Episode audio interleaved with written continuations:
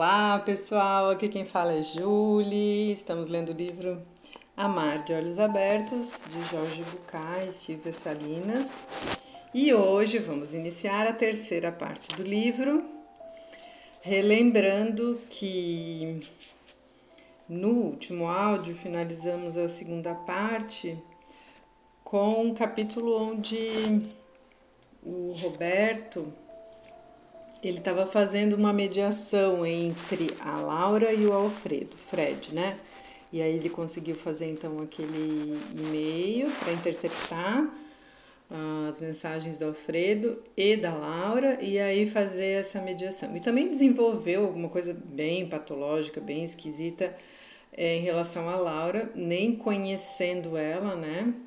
E agora então a gente vai ver o que vai acontecer. A terceira parte se chama Carlos Paul, que é, se eu não me engano, o meio da Laura, né? E aí ela agora ela começa aparecendo assim, é, é, não só através dos e-mails.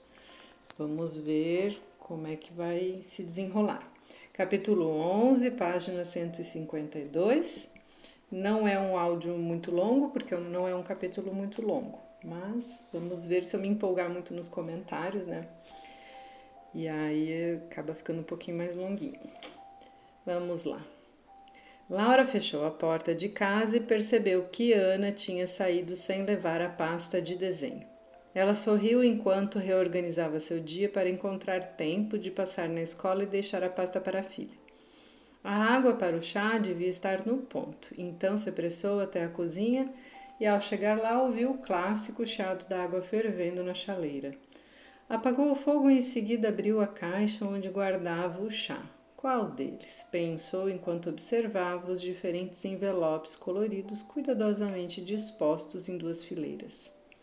Olhou pela grande janela com vista para o jardim e decidiu que tomaria sonhando uma mistura de chá preto, menta e canela.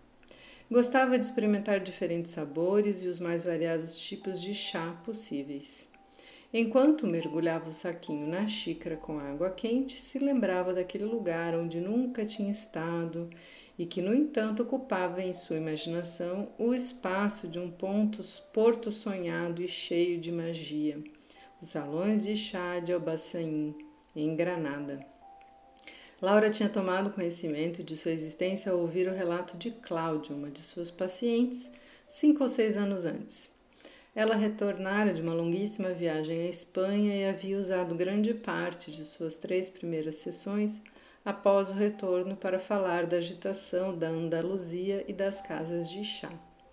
Mexeu a bebida com a colherzinha, levantou a xícara diante do nariz e fechou os olhos e aspirou profundamente o aroma. Saindo do Passeio de los Tristes, subiu as velhas ruas de Albaicim até a Praça de San Nicolás. Olhou por um longo tempo as torres do Alhambra e depois desceu em meio às casas rústicas e entrou no antigo bairro de Moreria. Moreria, imagino que seja, né? No meu espanhol maravilhoso aqui. Os pequenos bares, pouco maiores do que um quiosque, ofereciam uma inebriante combinação da música marroquina, cheiros intensos, cores difusas e formas estranhas. Cortinas com arabescos deixavam entrever as desconfortáveis mesas onde os membros da família serviam uma centena de sabores diferentes de chás em copos pesadamente decorados em dourado e pequenas chaleiras individuais de bronze trabalhado.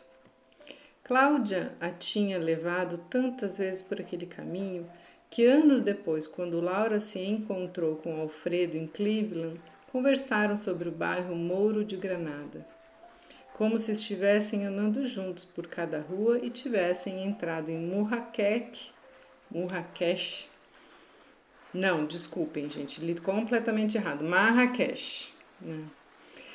A melhor de todas as casas de chá. Esse nome é, é bem famoso, mas eu não sabia nem que era uma casa de chá.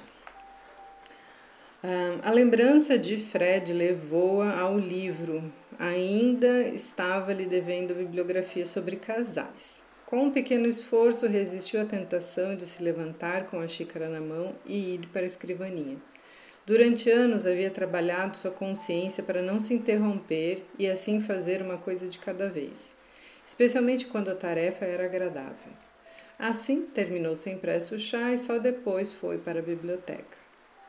Isso é uma coisa que a gente precisa treinar bastante, né? Estar fazendo uma coisa prazerosa e de repente lembrar que tem que fazer outra coisa, e daí parar aquilo e fazer várias coisas ao mesmo tempo e não aproveitar o momento aqui agora, né? Acho que é um exercício diário que a gente precisa se estabelecer. Voltando aqui, olhou lentamente os quatro móveis feitos sob medida em madeira escura que cobriam as paredes do chão ao teto. Pela primeira vez percebeu que quase todos os seus livros tratavam do mesmo tema, salvo seis ou sete romances e alguns livros de contos, o que abarrotava as prateleiras eram centenas de tratados, manuais e anotações sobre psicologia e terapia de casais. Livros em inglês, francês, castelhano ou português, que muitas vezes plagiavam impunemente alguns, algumas teorias e contradiziam ostensiva e reconhecivelmente e reconciliavelmente outras tantas. Foi pegando os livros da estante e os empilhando sobre a escrivaninha. E, quando a pilha começou a balançar, ameaçando cair, Laura começou a construção de sua segunda Babel. E depois uma terceira ao lado de outras duas, que ficou pela metade, mais por renúncia do que por satisfação. Laura sentou-se em sua poltrona de couro e começou a analisar os livros. Um por um, os retirava da pilha, os acariciava, os abria e li alguns parágrafos aleatoriamente. Cada frase fazia com que ela se lembrasse de momentos de sua vida pessoal e profissional, épocas inteiras em que procurava naqueles mesmos livros respostas à sua dor ou momentos de fascinação após voltar dos seminários de Nana, de Wellwood, de Bradshaw ou de Snick. Com o excesso de bagagem nas malas, resultado das últimas publicações recém-adquiridas, dos folhetos recebidos, dos artigos copiados e, naturalmente, de suas próprias anotações feitas para tentar reter cada palavra proferida pelos mestres, como ela os chamava, tão pertinentemente escolhidas para cada exercício, cada exploração, para cada conceito. Por volta do meio-dia restavam apenas 25 livros sobre a escrivaninha. Os outros tinham voltado para seus lugares na estante. Ligou o computador e digitou a lista. Pessoal, tá, um, tá aqui uma lista bem grande de livros e eu vou ler o nome para não ficar cansativo, o nome do autor e é que está no formato de ABNT. E o, o título é em português, tá? É, te, te, te amo, mas de Abadi Maurício é, Quem Sou Eu Sem Meu Par, de Garvit Blum, Blumman, A Criação do Amor, de Bradshaw, O Taoísmo do Amor e do Sexo, de Chang, é, A Sabedoria da Não Evasão, de Chodron, Mulher Inteligente, de Castelhierro, Se Você Me Ama, Não Me Ame, de Moni, A Arte de Amar, de Eric Fromm, Todo Amor do Mundo, de Hendrich, Sobre o Amor e a Solidão, ai, o sobrenome Krishnamurti, hum. é, O Assistente Interior, de Levi, O Livro da Dor e do Amor, de Násio, O Caminho do Amor, de Osho, Tantra, Espiritualidade e Sexo, de Osho, O Bom Uso Erótico da Cólera, de Pommier, A Lição de Ondina, de Rodrigues, O Corpo, o Eu e a Alma, de Rosenberg, Os Parceiros Invisíveis, Sanford, Os Diálogos do Corpo, de Adriana Snack, Esta Noite Não Querida, Sérgio Sinai, o Futuro do Êxtase, Alan Watts, A Viagem do Coração, John Wellwood, Amar e Despertar, do mesmo autor, A Busca da Elegância em Psicoterapia, do Joseph Zinker, e assim termina esta lista, tá? Tem editora e tal, mas é, ano, e, mas aí ficaria muito cansativo. Laura terminou a lista e foi para o quarto calçar os tênis e vestir sua roupa de ginástica. Colocou a pasta de desenhos na mochila e saiu para dar um passeio. Se apertasse um, um pouco o passo, chegaria exatamente na hora do recreio para lanchar com Ana na cantina do colégio. Onde estaria Fred? Na Espanha, no Uruguai, no Chile? Quase sempre invejava a vida que Alfredo levava, um dia qualquer, só porque assim tinha decidido, pegava um avião, o carro ou um navio e partia. Frequentemente, Laura associava isso a algo que vinha observando em muitos de seus pacientes do sexo masculino eram completamente dependentes de conservar alguma independência. O que aconteceria com tanta flexibilidade se um dia Carmen decidisse que não queria mais ficar em casa, se ficasse farta de cuidar da família e dos filhos? O que aconteceria se um dia ela renunciasse definitivamente a cuidar dos impostos, das tarefas domésticas, dos consertos do carro, etc? Alfredo Daí Daei, né, que é o sobrenome dele tem Y aqui, era muito reconhecido dentro e fora de Buenos Aires, mas seria tudo isso sem Carmen? Laura tinha certeza de que não. Como todos os homens, Fred tinha para com sua esposa essa gratidão difusa e globalizada, que para qualquer mulher pensante é absolutamente insignificante e, para qualquer pessoa com certa dignidade, soa como um desprezo velado. Alguma coisa devia estar mudando, porque se tudo fosse realmente satisfatório, talvez Carmen não tivesse decidido voltar para a faculdade. Neste exato momento, Laura se perguntava se aquela mudança nas últimas mensagens de Fred, aquela atitude quase sedutora que mostrava em seus e-mails, não teria relação com aquela outra mudança que ela supunha estava acontecendo com Carmen. No entanto, muito além do que acontecera com Fred, o que estava acontecendo com ela nessa nova situação? Depois de se separar de Carlos, hum, temos um dado importante aqui. Depois de se separar de Carlos, Laura acreditava que sua fase de busca por um parceiro havia acabado. Seu primeiro casamento com Emílio tivera um fim, um fim traumático e depois de um tempo muito obscuro ela se jogara no mundo com a ideia de que devia encontrar alguém totalmente diferente. Foi assim que se apaixonou por Carlos. Três semanas depois de se, de se conhecerem, já planejavam morar juntos. E em, três, em mais três semanas, Laura sabia que entre Emílio e ele não havia grandes diferenças, embora os resultados fossem visivelmente melhores. Talvez ela tivesse aprendido. Algum tempo depois, soube que sua experiência era a mesma que é da maioria das pessoas que se casam novamente. O segundo parceiro não é muito diferente do primeiro. Na verdade, foram escolhidos para representar o mesmo papel em nossas vidas. É a mudança de nossa própria atitude que pode levar ao despertar.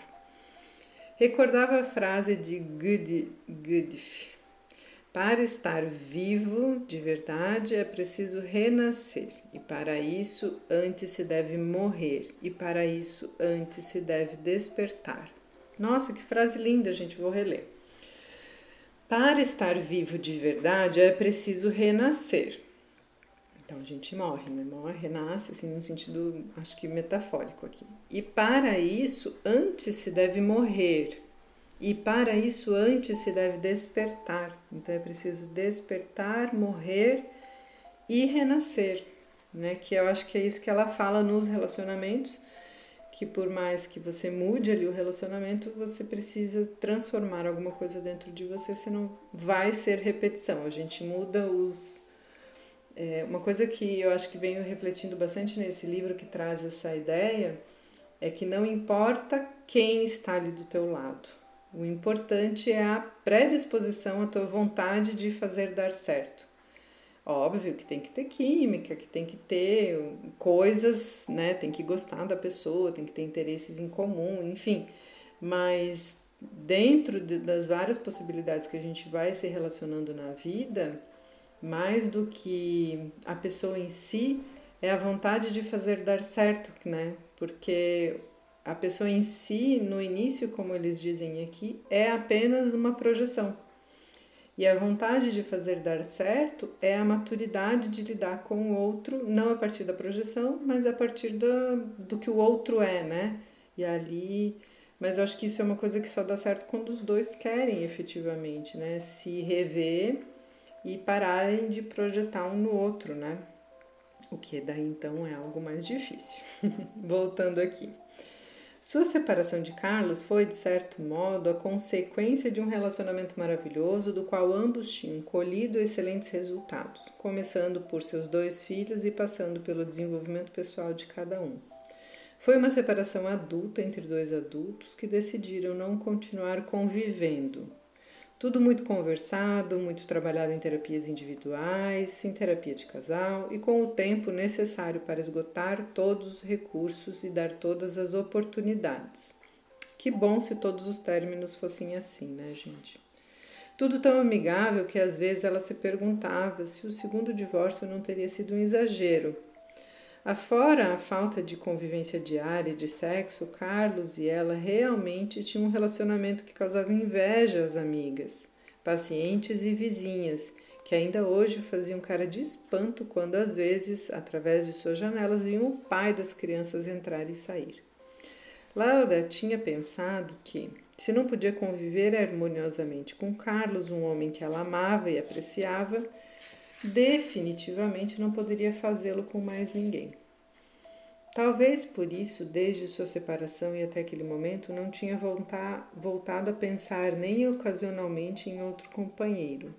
Só havia espaço para uns poucos encontros agradáveis e fugazes, explosões de sua feminilidade e sua capacidade de ter prazer, de desfrutar seu próprio corpo e do contato com o corpo de um homem. Querido Fred, Estou enviando a bibliografia que você me pediu. Acho que exagerei um pouco na quantidade de livros, mas escolha aquilo de que mais gostar e incluo o que estiver faltando. Também envio meus comentários sobre a questão dos segundos casamentos, que considero fundamental. Não só porque são cada vez mais frequentes, mas também porque encontrei muitas lacunas sobre esse assunto na bibliografia e tive a sensação de que é um daqueles temas dos quais não se fala. Obviamente, se nossos colegas defendem aquela absurda postura de que há a pessoa certa, então as tentativas de casamento depois do primeiro não são mais que parte da busca. De acordo com essa visão, só vão durar aqueles casais que se encontraram, enquanto todos os outros continuarão a procurar, ou, pior ainda, o farão até que se cansem então inevitavelmente submeter, submeterão seus parceiros ao leito de Procusto, cortando suas pernas, acho que é o nome de uma pessoa aqui que eu não conheço, cortando suas pernas se a cama é pequena para eles e os esticando se lhes sobra espaço. Estive pensando sobre isso. Quando um casal se separa, o pai e a mãe, cada um por si, começam a ter um vínculo com seus filhos em que a relação que era de três passa a ser de dois: o filho com o pai e o filho com a mãe. Esses vínculos começam a ter certas características e rotinas. As crianças rapidamente se acostumam a uma nova relação de dois, portanto, a dupla está definida antes que apareça um novo companheiro ou companheira. Isso é algo bem delicado, né, pessoal?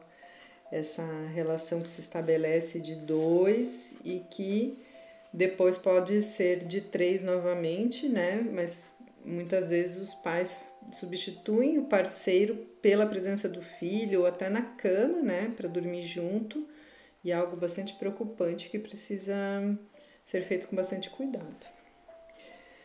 Dá-se assim uma situação oposta da família original, na qual a relação dos pais precedia a chegada do filho. Nos segundos casamentos, o novo companheiro é o terceiro a aparecer, pois a relação com a criança já está estabelecida, e isso cria dificuldades específicas que devemos conhecer para sabermos lidar com elas. Ainda mais em famílias misturadas, em que cada um dos cônjuges chega a um novo casamento com filhos de uma relação anterior. Seria bom se fôssemos sinceros desde o início. Os pais recém-chegados não terão com os filhos de seu companheiro a mesma relação que têm com seus filhos legítimos. E claro, o amor que as crianças sentem pelos pais biológicos é diferente do afeto que poderão sentir pelo padrasto ou pela madrasta. Aceitar essa realidade pode ser doloroso, porque tanto os novos pais quanto os novos filhos se sentem rejeitados. Grande parte das dificuldades surge em decorrência da fantasia de se voltar a ter a família desfeita. Os conflitos vêm em seguida, quando se começam a ver as diferenças entre a realidade e a expectativa. Como sempre, na medida em que aceitamos a situação como ela é, temos um bom desenvolvimento junto com os filhos de cada um e os filhos em comum. Isto é, embora no dia a dia, por questões práticas, os recém-chegados possam ocupar o lugar de pai ou de mãe, isso não garante que realmente sejam aceitos nesses papéis. Muitas vezes as crianças e até mesmo os pais se sentem relutantes em outorgar poder ao pai ou à mãe substitutos, e isso cria problemas estruturais. Por isso afirmo que é muito importante e urgente discutir a fundo essas questões com o parceiro, porque esses problemas estruturais aparecem disfarçados de problemas de convivência, nos quais muitas vezes não se sabe nem por que estão brigando. No fundo, a questão é que lugar é que lugar, vou reler aqui, ó. no fundo a questão é que lugar um ocupa e que poder tem na família. Será necessário dar-se o trabalho de definir claramente e desde o início o lugar de cada um e o tipo de relação que decidem ter, para então conseguir que isso fique bem claro para todos, evitando assim as confusões e os mal entendidos. Lembremos que, se casar novamente significa o fim de uma época de solidão para o adulto e, portanto, um motivo de alegria, para as crianças implica o início de mais uma etapa difícil, que se soma às perdas sofridas com a separação de seus pais ou com a morte de um deles. Muitas crianças desenvolvem um enorme problema de lealdade. Se eu amar o novo marido da minha mãe, estarei traindo meu pai eu vou fazer um adendo bem importante aqui, gente, que precisa, acho que talvez, de muita maturidade dos adultos para fazer isso, que eu sugiro, mas que eu acho extremamente importante. Tanto o pai quanto a mãe precisa verbalizar a criança que não tem nenhum problema a criança amar o novo companheiro ou companheira do genitor, que não tem nenhum problema ser feliz nos momentos que está com esse novo casal que se constituiu, porque a criança realmente inconsciente, claro, fica num problema de lealdade. Será que se eu amar um, o novo companheiro, a nova companheira do meu genitor, será que eu vou estar sendo leal com a minha mãe ou com o meu pai? E, e algo que eu costumo orientar é de dizer assim: né? Que a criança, principalmente as crianças pequenas, elas entendem muito isso. Que o amor só se multiplica, que o amor não se divide, né? Eu, eu, eu peço que falem dessa forma porque a criança entende muito nessa, nessa, nessa maneira, né? O amor se multiplica, o amor não se divide. E quanto mais amor se tem na vida, melhor vai ser. Né? Então não tem nenhum problema amar o companheiro, não tem nenhum problema amar a companheira. E eu digo que precisa de muita maturidade, porque a maioria das vezes os, os relacionamentos acabam com amargura, com mágoas que os adultos não conseguiram dar conta de resolver.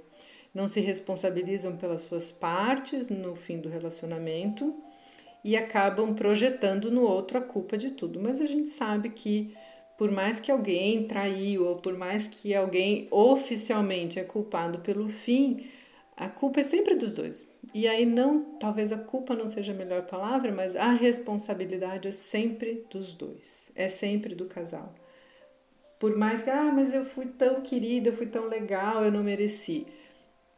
Se olhar bem lá no fundo, de alguma forma, é, de algum jeito, é, não que mereceu, mas que também foi partícipe, também corresponsável é, da forma como as coisas foram se encaminhando, né?